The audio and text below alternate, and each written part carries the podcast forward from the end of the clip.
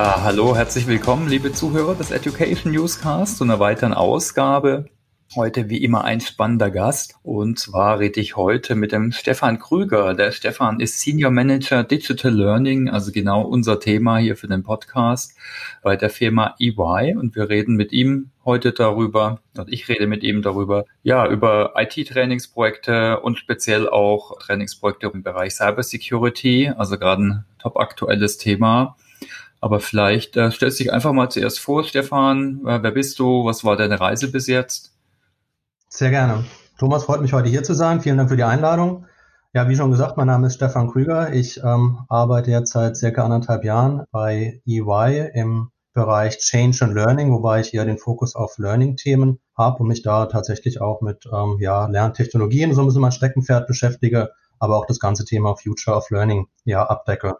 Wo komme ich her? Bevor ich bei eBay angefangen habe, habe ich mich circa ja knapp 15 Jahre so an der Schnittstelle zwischen oder immer an der Schnittstelle zwischen IT und ähm, HR aufgehalten. Ähm, habe da vermittelt, sowohl in Beratungspositionen als auch ähm, in Inhouse-Positionen. Das heißt, ich kenne also beide Perspektiven ganz gut, was mir jetzt in der heutigen ähm, Position auch ganz gut weiterhilft, mich in die Schuhe meiner Kunden zu versetzen. Habe bei EY natürlich die Gelegenheit, mich voll auf das Thema Learning zu konzentrieren, was äh, immer schon ein Stück weit auch ähm, so mein, mein Herz dran hing. Ähm, aber dort in einem tollen Team und wir bringen viele Themen im Bereich Learning voran, um unseren Kunden zu helfen, ähm, da auch die Transformation in dem Bereich hinzubekommen. Ja, super. Dann gucken wir uns so vielleicht einfach mal ein paar konkrete Beispiele an und reden da drüber. Vielleicht schauen wir zuerst mal so allgemein auf IT-Training. Mhm. Wie sind denn da deine Erfahrungen? Kannst du vielleicht mir Beispiel oder ein Beispiel nennen, was zum Beispiel gut lief, vielleicht auch, was du nächstes Mal anders machen würdest? Ja, da gibt es natürlich relativ vielfältige Beispiele, um vielleicht ein bisschen allgemeiner drauf zu schauen. Ich meine, IT-Projekte mhm. können halt eine riesen Bandbreite haben, ja, von Begleitung kleinerer IT-Applikationen in Eigenentwicklung bei Kunden bis halt hin zu großen SAP S4-Transformationen, die halt über einen längeren Zeitraum gehen. Was ich festgestellt habe, ähm, eher auch bei den, bei den längeren Projekten, was ein Stück weit auch, na klar, nahe liegt, aber es wird natürlich sehr projektspezifisch immer gedacht und der Fokus liegt in den Projekten oftmals sehr stark auf, dem, auf der technischen Umsetzung der Applikation und weniger darauf, dass am Ende des Tages tatsächlich auch Menschen mit der Software arbeiten müssen und sich höchstwahrscheinlich auch eben Arbeitsabläufe und Prozesse geändert haben. Das heißt, im Umkehrschluss, ähm, es lief immer dann gut, tatsächlich auch in solchen Projekten, wenn von Anfang an an das Enablement der User gedacht wird. Im Endeffekt auch das, ähm, das Thema Schulung, Enablement ähm, der User tatsächlich auch mit auf der fest im Projekt eingeplant war und fest auf der Agenda steht und halt eben Training nicht nur als notwendiges Übel tatsächlich betrachtet wird, wie es ja tatsächlich immer noch ein Stück weit häufiger leben. Ja, es ist klar, in einer Projektorganisation ähm, muss man halt irgendwie ein bisschen schauen, dass er ein fixes Ende hat, aber dass es danach noch weitergeht, ja, das wird oftmals ein bisschen außen vor gelassen. Und am Ende des Tages ist oftmals so, ja, Training ist ein bisschen so wie Marketing. Ähm, jeder kann es, jeder kann mitreden, jeder kennt sich aus, jeder hat es schon mal gemacht und kann ja nicht so schwer sein. Was es ja oftmals auch nicht ist. Aber dennoch gibt es halt ein paar Vorgehensmodelle, verschiedene Lernformate, technologische Entwicklung, jetzt gerade in, in, den letzten Jahren, die halt eben auch einen wesentlichen Mehrwert bieten ähm, in Trainingsprojekten, die halt auch nicht immer ganz oben auf der Agenda stehen und die oftmals nicht bekannt sind und die halt natürlich einen riesen Mehrwert liefern, jenseits vom Trainer-Trainer-Training, das tatsächlich gerade bei großen Transformationen oft als, als einziges angefragt wird. Ja. Hm, das ist so ein klassischer Ansatz, ne? Train the Trainer, ja. gerade in IT-Trainings. Du hast gerade das Thema Vorgehensmodelle angesprochen. Äh, wie geht ihr denn davor? Äh, Beratungshäuser haben oft dann auch schön ausgearbeitete Ansätze, Vorgehensmodelle. haben, haben wir tatsächlich auch, aber ähm, wir mhm. haben jetzt sozusagen die Welt nicht neu erfunden. Das heißt, wir setzen klassischerweise auf ein Fünf-Phasen-Modell auf, das ein Stück weit an, an Eddy orientiert, ähm, wo wir dann halt eben tatsächlich auch die, ähm, die Phasen und die einzelnen Lieferbestandteile und den Scope je nach Projektgröße auch anpassen können. Das heißt, wir können da relativ agil auch agieren. Das hat natürlich den Vorteil, wenn man ein klar strukturiertes ähm, Modell hat mit verschiedenen Phasen, gibt es natürlich auch eine gewisse Transparenz und Struktur und Orientierung für Kunden, wo wir uns gerade befinden, was zu welchem Zeitpunkt tatsächlich auch ja, geliefert werden muss, welche Aktivitäten auch im Vordergrund stehen, ähm, wo halt eben auch Mitwirkungspflichten des Kunden notwendig sind. Und ähm, das hat sich sozusagen tatsächlich auch bewährt.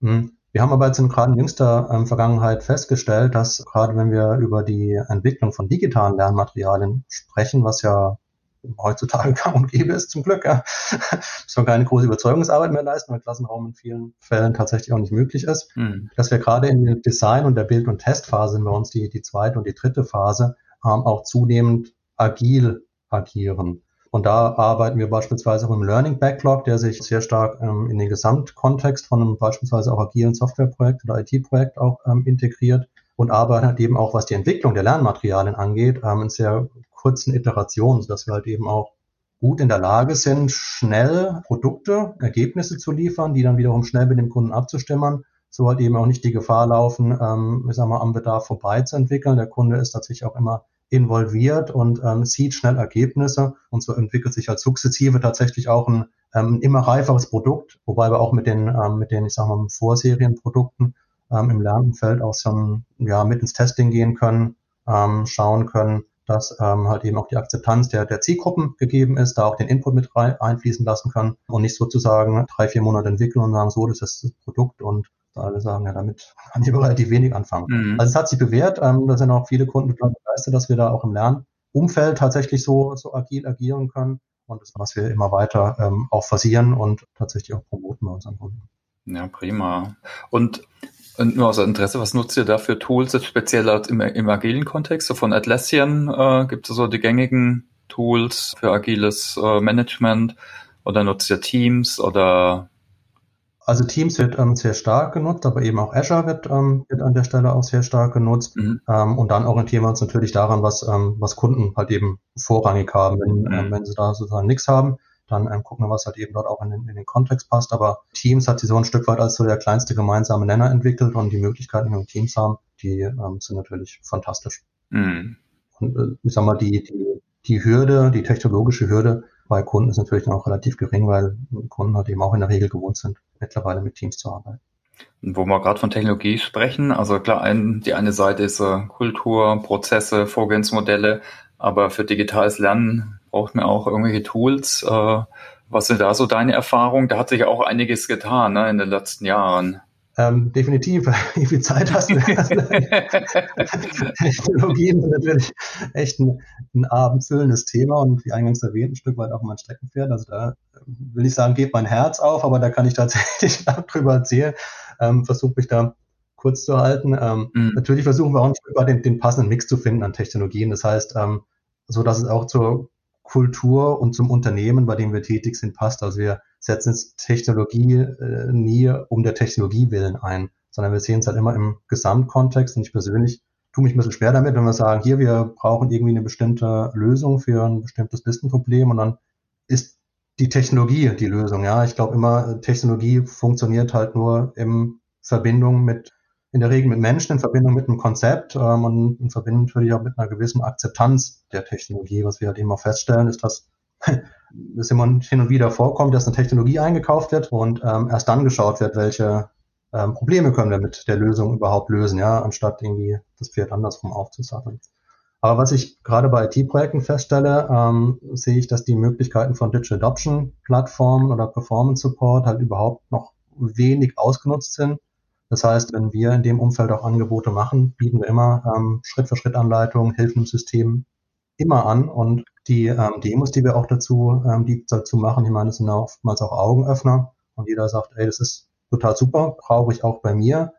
Vorher hat sich noch nicht hundertprozentig durchgesetzt. Ähm, ich glaube, da gibt es so ein paar Gründe. Zum einen ist es gerade, wenn man es im, im Projektkontext betrachtet, im IT-Projektkontext immer ein Stück weit ein, ähm, ein Kostenthema. Es ist oftmals nicht eingeplant und halt eben sehr projektspezifisch gedacht wird, ähm, schaut es erstmal nach, nach Mehrkosten tatsächlich aus. Dass es aber auch über das Projektende Schulungsbedarfe gibt und dass, dass speziell bei, bei Cloud-Anwendungen oder bei, bei Cloud-IT-Projekten regelmäßig neue Releases kommen, auch über, ich sag mal, das fixe Projektende hinweg, die dann auch wieder geschult werden müssen, da wird halt ähm, oft nicht dran gedacht. Verständlicherweise oft aber.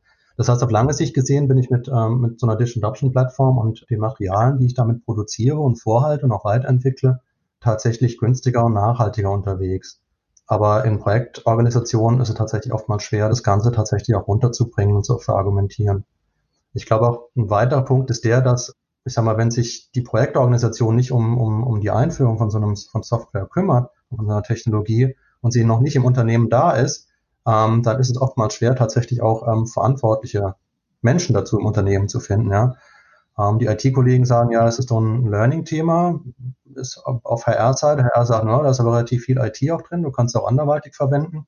Ähm, ist eigentlich eher ein IT-Thema oder ist es vielleicht ein Thema für unseren neuen Chief Digital Officer, der das ganze Thema auch tatsächlich flächendeckend ausbreitet. Aber ich habe schon vor Jahren, das war schon vor Jahren so, ähm, wenn wir ähm, in dem Umfeld tätig waren und, und Lösungen da gezeigt haben, wie gesagt, alle begeistert, aber ein Feedback, dass man da in ganz tiefer Erinnerung geblieben ist, die Kollegen gesagt haben, that's far beyond HR. Mhm. Und dann waren viele raus, dann war das Thema immer tatsächlich schwer zu, ähm, zu etablieren. Ähm, glücklicherweise bei dem Unternehmen, bei dem wir es damals vorgestellt haben, ähm, die haben es jetzt flächendeckend ausgerollt, hat sich jemand dem Thema angenommen und ähm, nutzen es tatsächlich jetzt für alle IT- und auch Nicht-IT-Projekte. Und es ist natürlich dann schön, so eine Erfolgsgeschichte zu sehen. Was sind denn dann deine Tipps äh, für Firmen? Jetzt vielleicht allgemein, um IT-Training erfolgreich zu machen, aber vielleicht auch, um wirklich Digital Adoption Plattformen ja wirklich einzusetzen, da eben die verschiedenen Stakeholder den Tisch kriegen, Business Case machen. Ich meine, oft ist es vielleicht einfach auch eine, natürlich eine Kostenthematik, wie du gesagt hast. Aber hast du Tipps, wie es gelingen kann? Ähm, jetzt IT-Projekte allgemein ja, genau, wir können ja beides angucken. Einmal IT-Projekte allgemein, aber auch, ne, wie man jetzt Digital Adoption Plattform einführen kann und speziell auch die Stakeholder mitnehmen und überzeugen kann. Ich glaube, speziell bei Digital Adoption Plattform ist es so, dass man tatsächlich, wie du schon sagst, die, ähm, die richtigen Personen an den Tisch bekommen muss. Tatsächlich ähm, Business Case rechnen, der sich relativ sicherlich einfach rechnet an vielen Stellen, weil oftmals sind die Synergien, die du damit heben kannst, sehr, sehr groß und vor allem die Effizienzgewinne in der Verwendung von so einer Software in Verbindung mit den richtigen Use Cases tatsächlich auch ähm, enorm. Ja. Die Fehlerquote sinkt enorm, die, die Mitarbeiterzufriedenheit steigt, die Akzeptanz von Lösungen, die, die neu eingeführt werden im IT-Umfeld, steigen auch. Das heißt, ich habe ein Stück weit auch eine Investitionssicherung der IT-Projekte, die ich mache dadurch. Und ähm, mittelfristig gesehen ähm, sinken natürlich auch die Kosten, was die Produktion angeht der Inhalte. Das heißt, ähm, Personen an einen Tisch bringen, die Use Cases ausfindig machen, tatsächlich und vielleicht nicht nur projektspezifisch auf das eine IT-Projekt, sondern halt eben auch darüber hinausgehend und dann, sage ich mal, einen Plan, ein Konzept zu entwickeln, nicht einfach die Software einzuführen, ähm, wie die Use Cases tatsächlich auch für viele Unternehmensbereiche umsetzbar sind. Und ähm, ich sag mal, wenn man das richtig angeht, kommt man relativ schnell ähm, auf einen sehr guten Return on Invest. Und, und wenn wir jetzt mal mhm. ähm, IT, ja, nicht, sorry, jetzt auch. Ja, genau. Ich, du, du, hast ja genau schon angefangen. Äh, genau, wenn man sich mal allgemein IT-Projekte anschaut, also was sind denn da deine Tipps? Also es ist, es ist tatsächlich immer gut, wenn IT-Lernprojekte schon, ähm, schon angegangen werden, weil da ist der erste Schritt im Endeffekt schon gemacht. Jetzt wird erkannt, dass ein, dass ein Lernprojekt ähm, wichtig und notwendig ist. Was wir oft erleben tatsächlich, ähm, wir bekommen Ausschreibungen von großen IT-Projekten und Transformationen. Und klar steht Training tatsächlich, Learning steht selten drin, Training oder Enablement drin, aber oftmals ist es nur ein Zweizeiler und da sind wir halt eben bei den berühmten, ja, wir hätten gerne ein Trainer-Konzept und idealerweise die ähm, Trainingsunterlagen in zwei Sprachen. Und ähm, ich sage mal, sich im Vorfeld Gedanken zu machen, dass es tatsächlich mh, hm, heutzutage andere Möglichkeiten gibt als ein Trainer-Trainer-Konzept und ähm, vielleicht generell ein Trainingskonzept auch ausschreibt in dem Umfeld, ich denke, das ist schon ein wesentlicher Erfolgsfaktor, weil am Ende des Tages, das eingangs erwähnt, die Menschen ja auch damit arbeiten müssen, ja, und jeder oder viele wundern sich, warum die Akzeptanz ähm, jetzt nicht so groß ist von neuen IT-Anwendungen. Ähm, liegt halt oftmals daran, dass die ähm, Mitarbeiter halt eben nicht, nicht richtig mitgenommen wurden an der Stelle. Ja. Und das ist natürlich nicht nur Training, sondern halt eben auch viel Change dabei tatsächlich auch. Aber wenn ich sag mal, das Thema erkannt wird, frühzeitig dran gedacht wird, frühzeitig auch eingeplant wird, und dann vielleicht jemand dazu holt, ähm, der sich auch damit auskennt und das schon mal gemacht hat, ja, dann ähm, ist ein wesentlicher Grundstein geschaffen, dass halt eben das Gesamtprojekt ähm, auch erfolgreich werden kann. Ja, was ich immer auch sage, ein Punkt, was wir auch immer betonen, ist, dass es auch zielgruppenspezifisch natürlich Sinn macht. Also so ein Expertentraining vom Projektteam, die muss sich vielleicht interaktiver mit mehr Fokus auf Austausch trainieren wie ein Enduser. Aber ich sollte auf jeden Fall beide angehen natürlich. Oder siehst du es auch? Absolut. Definitiv, also es macht natürlich immer am Anfang Sinn, klassischerweise Lernbedarfsanalysen zu machen, ja, also klassische Folgen mhm. zu analysieren, was denn überhaupt gebraucht wird, wer ist überhaupt meine Zielgruppe mhm. und nicht so One-Size-Fits-All-Ansatz zu fahren. Ähm, was wir auch festgestellt haben, dass wenn wir halt eben auch mit Zielgruppen arbeiten, ähm, und verschiedenen Lernformaten halt eben auch, dass wir halt ähm, je nach Größe der Zielgruppe auch ein, ein Persona-Konzept fahren, um die Zielgruppen nochmal weiter zu, zu spezifizieren, um halt auch dann spezifisch anzusprechen ähm, mit speziellen Formaten, aber halt eben auch mit, ähm, mit entsprechenden Learning Journeys, mit Lernpfaden, die am Ende des Tages natürlich auch eine gewisse Akzeptanz und Verbindlichkeit bei den Zielgruppen schaffen, weil im Endeffekt auch genau klar ist, was, was wird von mir erwartet. Und ich im Lernpfad sieht es nicht so aus, ich mache ein fünf Tages Klassenraum oder virtuelles Klassenraumtraining, vier Wochen vor Go Live ähm, und dann gehen wir davon aus, dass der Inhalt drinne ist. Hab vielleicht noch irgendwo ein Handbuch als PDF irgendwo auf dem SharePoint liegen und da kann ich zur Not nachgucken. Ja. Ähm, ich glaube, da gibt es heute gerade was die verschiedenen Lernformate, Digital Adoption Plattform, gibt noch weitere Technologien, über die wir jetzt nicht gesprochen haben, Quiz-Apps beispielsweise, Funktionalitäten von, von MS Teams, Learning Experience Plattformen. Da ähm, gibt es noch Möglichkeiten, das Ganze ein Stück weit aufzulockern, ähm, verbindlich zu, zu gestalten, aber auch irgendwie einfacher konsumierbar zu machen ja, und vor allem den Zugriff auf ähm, die Informationen dann, wenn ich sie brauche, in der, in der Größe, in der ich sie brauche, tatsächlich auch zu gewährleisten. Ja, vielleicht können wir uns das mal ein bisschen konkreter angucken. Wir haben im Vorfeld gesprochen, dass wir vielleicht nochmal ein konkreteres Beispiel rauspicken.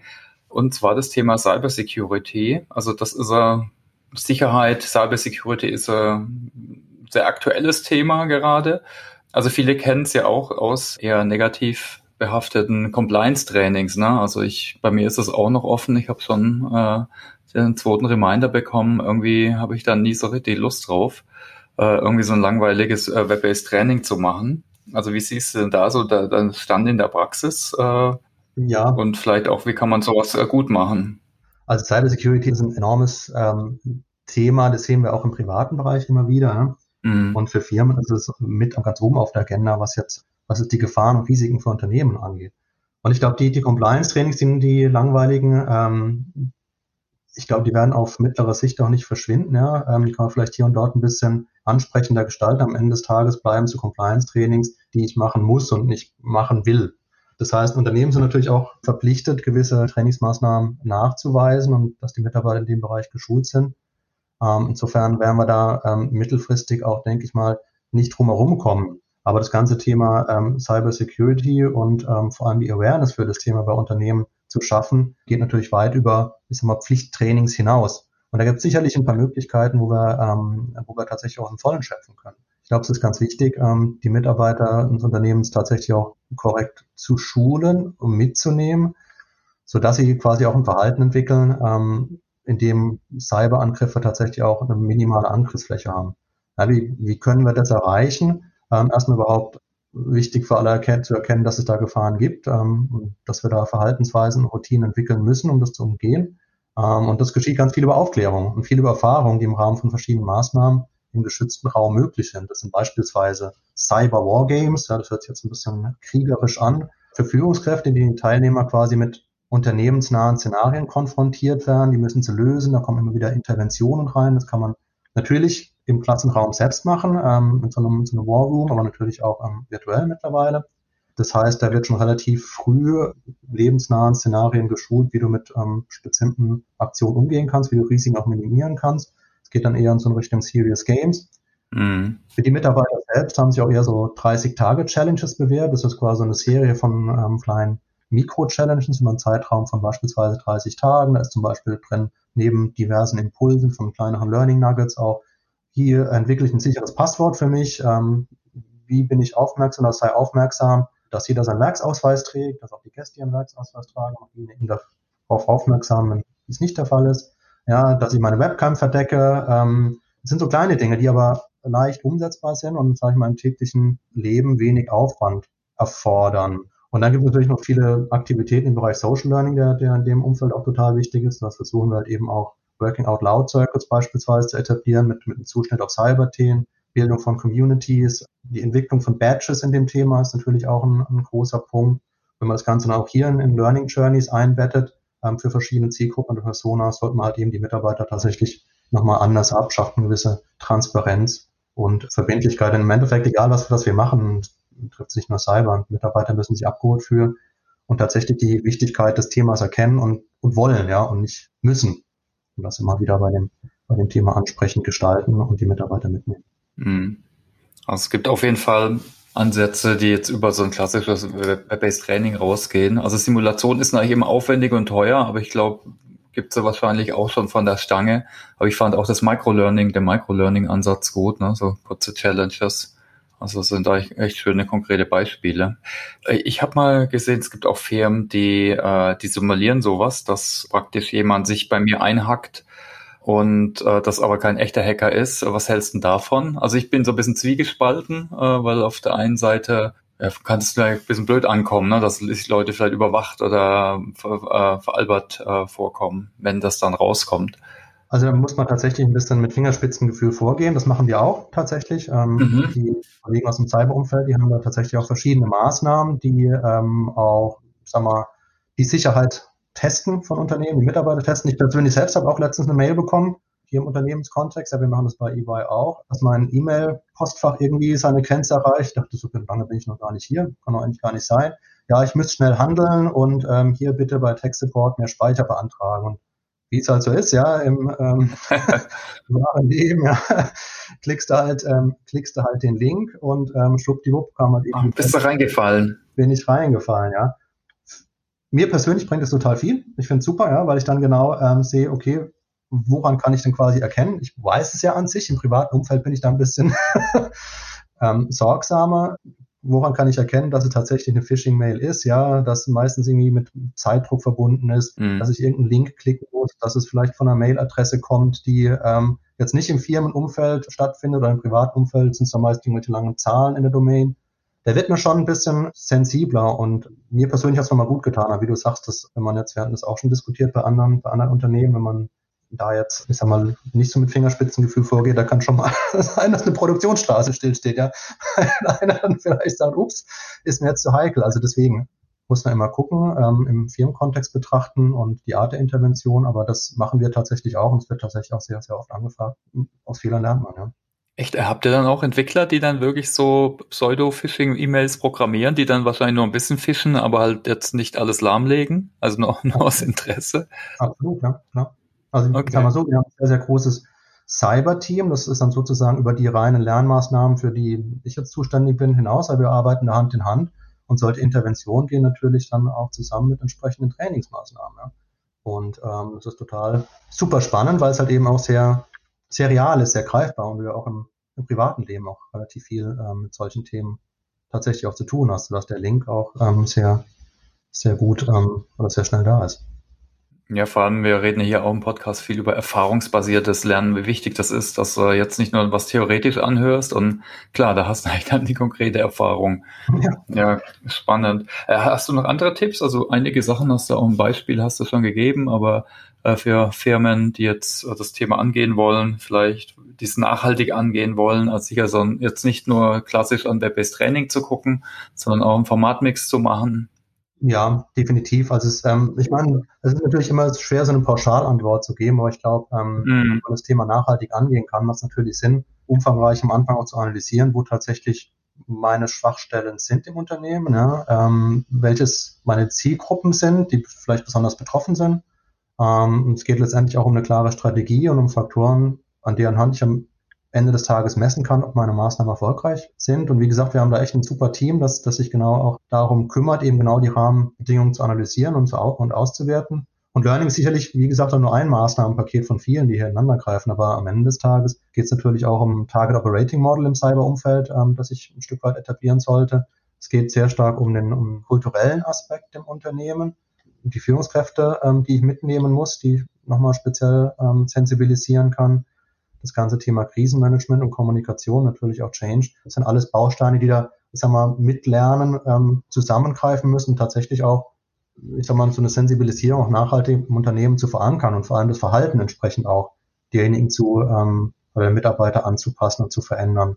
Und ähm, da tut sicherlich nicht das Compliance-Trainings, das du anfangs erwähnt hast, wo ich mich irgendwie in dreiviertel Stunde durch ein Web-Based Learning klicke. Ähm, das hast du eine Stunde später schon wieder vergessen. Insofern sind da sehr viele Bausteine, die ineinander kommen. So ein paar Erfolgsfaktoren, die man da möglicherweise nennen kann, ist natürlich klar das Leadership Buy-in, weil wir oftmals dann festgestellt haben, dass genau solche Themen auch von oben kommen.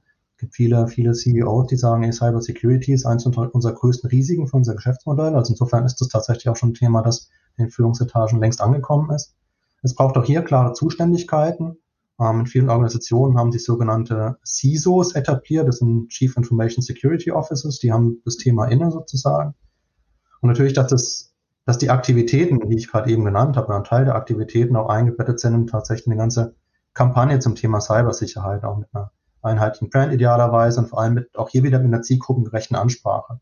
Was wir auch tatsächlich festgestellt haben, gerade bei solchen Themen, ist, dass es wichtig ist oder ein wesentlicher Erfolgsfaktor ist, wenn die Botschaften tatsächlich in lokaler Sprache erfolgen. Nicht, dass sich irgendwo weltweit englischsprachige Poster aufhängen. Die werden oftmals tatsächlich nicht so wahrgenommen, als wenn ich tatsächlich auch, das wir wieder bei der zielgruppengerechten Ansprache, aber eben auch in der lokalen Sprache kommuniziere. Und das sind so ein paar kleine Erfolgsfaktoren, ähm, die ein wesentlicher Bestandteil sind auf dem Weg zu einer erfolgreichen Cybersecurity-Kampagne. Ja, prima. Okay. Ja, das wäre es eigentlich auch mit den Fragen dazu. Jetzt außer du hast noch Punkte, die ich noch nicht gefragt habe oder möchtest sonst äh, gerne noch was teilen? Ich hätte vielleicht ein ganz interessantes Beispiel jetzt aus dem Cyberumfeld. Ja, da ging es um das Thema OT, also Operational Technology. Oftmals wird ja eher nur so an, an das ganze Thema IT, also ganze Rechnersysteme in, im Büro gedacht. Aber das ist im Endeffekt die Hard- und Softwareinfrastruktur von Industrieanlagen, Vermögenswerten, Prozessen, Ereignissen. Und da hat man im Endeffekt auch eine, ähm, eine Awareness-Kampagne gemacht. Und es war total interessant, weil es genau dort um die zielgruppenspezifische Ansprache ging, nämlich Blue-Collar-Worker, die jetzt quasi nur begrenzt Zugriff auf, ähm, auf Firmenrechner hatten. Und da kannst du halt eben kein Compliance E-Learning ausrollen, sondern haben wir tatsächlich klassischerweise mit, mit Postern gearbeitet ähm, und in den, in den virtuellen oder zum Teil auch physischen Klassenraumtrainings, die relativ kurz gingen, innerhalb der Schichten, ähm, auch mit Flyern zu sozusagen analoger Performance Support, also im Endeffekt, will ich sagen, back to the roots, aber das war nochmal eine ganz gute Erdung. Und da haben wir halt eben auch sehr viel mit Beispielen aus dem privaten Umfeld gearbeitet, ja. Wie mache ich mein, Bank, mein, mein Bankkonto sicher? Was muss ich beachten? Ähm, bei Social Engineering, wenn ich irgendwo ähm, Fotos mache beispielsweise, ja. Und so haben wir einen ganz guten Link hinbekommen zu den ähm, tatsächlich eigentlichen Themen aus der Produktion ähm, und hatten auch echt eine ganz gute Awareness geschaffen und wir haben bisher noch einen Prototyp ähm, bisher ähm, gestartet, aber da haben wir auch schon festgestellt, dass es tatsächlich auch ins Private reingeht, dass das die Kolleginnen und Kollegen vor Ort auch mit, mit ihren Familien, mit Kollegen sich darüber austauschen und wenn du halt den Punkt erreicht hast, dann ähm, dann ist das schon, ähm, schon ein ganz guter Aufwand. wollen wir jetzt tatsächlich auch weiter ausrollen. Das war ein ganz interessantes Beispiel. Also es betrifft nicht nur klassische Büroarbeit, sondern es betrifft auch oder vor allem Produktionsanlagen, weil die sind miteinander vernetzt und wenn in so einer, einem Unternehmen tatsächlich ähm, die Produktionsanlagen stillstehen oder halt irgendwie der Mix von deiner ähm, von deinem Pflegeprodukt, dass du, keine Ahnung, von deiner Gesichtscreme nicht mehr passt, ja, weil irgendjemand sich da reingehackt hat, dann hast du natürlich ein Riesenproblem an der Backe. Im wahrsten Sinne des Wortes. ja. ja. das ist auch nochmal ein schönes Beispiel, finde ich, weil ich meine, ein Ziel ist ja, ist ja hier auch Sensibilisierung und da aus dem privaten Umfeld, ne, da kriegst du einen besseren Connect zu den Menschen, holst du die besser ab. Also finde ich auch nochmal einen guten Punkt. Das, was man auch sonst hier mitnehmen kann, wenn das Thema, wenn das ein Ziel ist, Sensibilisierung, das ist ja sicher Absolut. hier absolut ein Ziel. Also wenn so ein Verhalten dann tatsächlich in Fleisch und Blut übergeht und der Mitarbeiter im Endeffekt auch im Privatleben darauf aufmerksam ist und nicht erst, ähm, wenn er das Werksgelände betritt, dann ist es natürlich auch ein, ähm, ja, ein super Erfolg tatsächlich. Ja gut, äh, sonst noch Punkte, also die du gern teilen würdest, äh, die ich jetzt noch nicht gefragt habe? Nee, tatsächlich nicht. Ähm, also wie gesagt, über das Thema Learning Technologies äh, ähm, ähm, wir mal einen eigenen Podcast. Genau. Ja, Change Management wollte ich eigentlich auch nochmal einzeln äh, angehen. Ne? Da könnte man eigentlich auch mindestens einen Podcast machen, was da Erfolgsfaktoren sind. Also ich denke, das sehen wir mehr jetzt auch bei unseren Projekten bei Kunden, äh, wie wichtig das ist, das eben eng zu verdrahten. Also Lernen, Enablement, wie wir das auch immer nennen, das Kind, eben mit Change Management, Kommunikation. Absolut. Und gerade im, im Verbindungen mit S4-Projekten natürlich auch hast du nochmal einen enormen Hebel, der jetzt oftmals gar nicht so, gar nicht immer so berücksichtigt wird. Aber wenn du so die Mitarbeiter hörst, die sich in dem Umfeld bewegen, ja, dann heißt ja oftmals, es ist eher ein, ähm, ein Change-Projekt ähm, als tatsächlich eine technologische Transformation, die sicherlich auch ist, klar, aber ähm, der Change-Aspekt, der ist ähm, enorm, gerade bei großen S4-Transformationen. Das wird nicht immer hundertprozentig berücksichtigt, aber ich glaube, das wäre tatsächlich auch ein eigener Podcast werden. Da haben wir Kolleginnen und Kollegen, die ähm, das sicherlich sehr, sehr tief ähm, auch aus dem Projektleben plaudern können. Und für die Hörer, die jetzt vielleicht S4 noch nicht gehört haben, S4 steht für SAPs äh, ja, neues ERP-System, ne, was so alle betriebswirtschaftlichen Prozesse managt. Und äh, das wird gerade bei ganz vielen Firmen eingeführt, ob es jetzt in der Cloud ist oder teilweise auch noch on-premise. Und das ist, äh, wie, wie Stefan richtig gesagt hat, ne, das ist die Technologie, aber da ändern sich die Prozesse immer krass, bis hin zu den Geschäftsmodellen. Und das ist daher hier mal ein riesen Change auch. Ja. Gut, dann sollen wir vielleicht mal auf die Home Story, nennen wir die Rubrik jetzt immer, äh, mal schauen. Äh, jetzt ohne Bilder, nur, nur per Ton. Äh, wie, wie lernst du denn am liebsten selbst? Und hast du derzeit was auch, äh, was auf deiner To-Learn-Liste steht? Also ich habe das Glück, dass ich ähm, in einem, im Umfeld arbeite, in dem ich tatsächlich jeden Tag lerne, ja, ähm, von großartigen Kolleginnen und Kollegen, aber natürlich auf den Themen, mit denen ich mich tatsächlich auch ähm, intrinsisch motiviert befasse. Ähm, insofern lerne ich tatsächlich viel durch, ähm, durch Lesen. Bin ziemlich viel auf, auf LinkedIn auch unterwegs und kriege dort sehr viel Inspirationen. Ähm, Bücher lesen kommen teilweise ein bisschen zu kurz, tatsächlich, wobei ich da auch noch ein paar auf dem Nachttisch stehen habe, die ich demnächst angehen möchte. Aber ansonsten lerne ich tatsächlich auch viel über Anschauen und tatsächlich am Ende des Tages auch in die Praxis umsetzen. Also so der, der auf Halde bin ich ähm, überhaupt nicht und es bleibt auch relativ wenig hängen. Mhm. Maximal so die die unnützen Sachen. das unnütze Wissen, das kann ich, mir, kann ich mir tatsächlich gut merken. Ja. Keine Ahnung, im Sportumfeld oder im Fußball-Weltmeisterschaften oder sowas. Aber damit kann ich höchstens vielleicht nach Feierabend punkten. Ach ja, aber ich glaube, es ist auch wichtig, so ein bisschen Müßiggang und äh, ja, dass man jetzt nicht nur Hardcore-mäßig Fachwissen sich reinhaut. Und hast du noch was auf der Liste derzeit, was du noch dieses Jahr lernen willst? Ähm, tatsächlich im beruflichen Kontext relativ wenig. Das ähm, mhm. gehe ich an sich alles schon an. Also nochmal tiefer an das ganze Thema Digital Adoption, Learning Technologies. Also da steige ich noch tiefer ein, was mache ich ohnehin. Ähm, so, keine Ahnung, so, so, so ein Fun Fact. Ich würde gern besser schwimmen können. Das steht ganz oben auf meiner Liste. Ja? Also ich mache gern Sport und habe auch schon diverse Anläufe unternommen. Hört sich vielleicht doof an, ja, schwimmen kann ich, aber ich würde gerne mal an so einem Triathlon teilnehmen mhm. und tatsächlich ausdauernd schwimmen. Ähm, an der Ausdauer an sich liegt es nicht, aber das im Wasser umzusetzen, das fällt mir tatsächlich schwer und das ist was, woran ich arbeite. Momentan ja, relativ kann ich mir gut vorstellen. Ja, ähm, nee, gerade die Technik äh, höre ich da so mit. Ne? Also ich kann auch vielleicht so drei Bahnen kraulen und dann breche ich zusammen halb. Also ich glaube, das reicht nicht für ein Triathlon. Ah, spannend, okay. Du hast auch Bücher gerade erwähnt. Vielleicht kannst du da noch teilen, was du derzeit liest oder lesen möchtest. Was liegt denn auf dem Nachttisch? Ja, ich gehe gerade ganz kurz mal rüber. Okay. Also angefangen habe ich jetzt gerade das Thema Factfulness, ja, wie wir lernen, die Welt so zu sehen, wie sie wirklich ist. Geht es tatsächlich Sehr auch gut. Bist du schon der Dritte, der das erwähnt? Ich, ich lese auch. Super Buch, ja. Ne, super. Genau. Okay. Und dann habe ich ähm, parallel, ich lese mittlerweile auch Bücher parallel, ähm, aber noch tatsächlich nicht angefangen, das werde ich aber demnächst tun, Long Life Learning von Michelle Weiße, Preparing for Jobs that don't even exist yet. Da geht es tatsächlich eher so um das T-shaped Kompetenzmodell von, ähm, von Menschen, ja, dass es möglicherweise in Zukunft nicht mehr das ideale Modell ist. Und da bin ich schon ganz gespannt, da habe ich schon sehr, sehr positive Rezessionen gelesen, aber auch schon ganz gute Empfehlungen von Kolleginnen und Kollegen bekommen.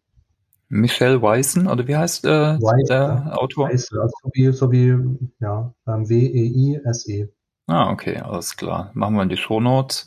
Okay, hast du vielleicht sonst noch Tipps, äh, jetzt wo sich die Hörer informieren können zu den Themen IT-Training? Äh, also LinkedIn hast du gesagt, natürlich, Expertenfolgen äh, ist immer ganz gut, ne? Ja. Genau. Vom E-Learning-Magazin ist immer sicherlich auch noch ganz gute Quelle an ähm, Informationen und Inspiration, die Kollegen, Kollegen, die dort ähm, auftreten, interviewt werden, ist auch immer sehr, sehr aufschlussreich tatsächlich. Ähm, Finde ich gut. Ansonsten ähm, gehe ich tatsächlich eher punktuell vor. Ähm, Josh Börsen informiere ich mich regelmäßig, ähm, gerade im Bereich ähm, Learning Technologies. Finde ich, gibt immer einen ganz guten Überblick und eine gute Orientierung. Aber ansonsten halte ich, sage ich mal, LinkedIn meine, meine Augen und Ohren offen und natürlich auch, weil wir auch eine sehr starke Learning Community bei uns bei EY haben, ähm, kommt dort natürlich aus verschiedenen Quellen ähm, immer sehr viel rein. Okay, vielen Dank. Äh, ja, fürs Teilen jetzt auch nochmal deine persönlichen Tipps und äh, was du gerade so lernst. Ich denke, das war es jetzt eigentlich, oder? Dann können wir eigentlich einen Deckel drauf machen. Sehr gerne. Herzlichen Dank, Stefan. Ganz herzlichen Dank für die Zuhörer. Ähm, wir hoffen, dass wir, dass ihr ein paar Punkte mitnehmen konntet, ne, zu IT-Training, aber auch jetzt speziell, warum Cyber Security Training wichtig ist und wie man dafür doch anders herangehen kann. Also ich habe auf jeden Fall ein, zwei Punkte mitgenommen. Es muss nicht unbedingt nur ein klassisches Web-based Training sein. Da gibt es echt viele andere Möglichkeiten, was wir heute gehört haben. Und wie immer, äh, ja, ihr findet den Podcast ja auf allen möglichen Plattformen. Wir freuen uns immer natürlich, wenn ihr ihn abonniert und auch liked. Und äh, das war's jetzt. Dann ganz herzlichen Dank für eure Zeit und einen schönen Tag allen noch. Ciao, ciao.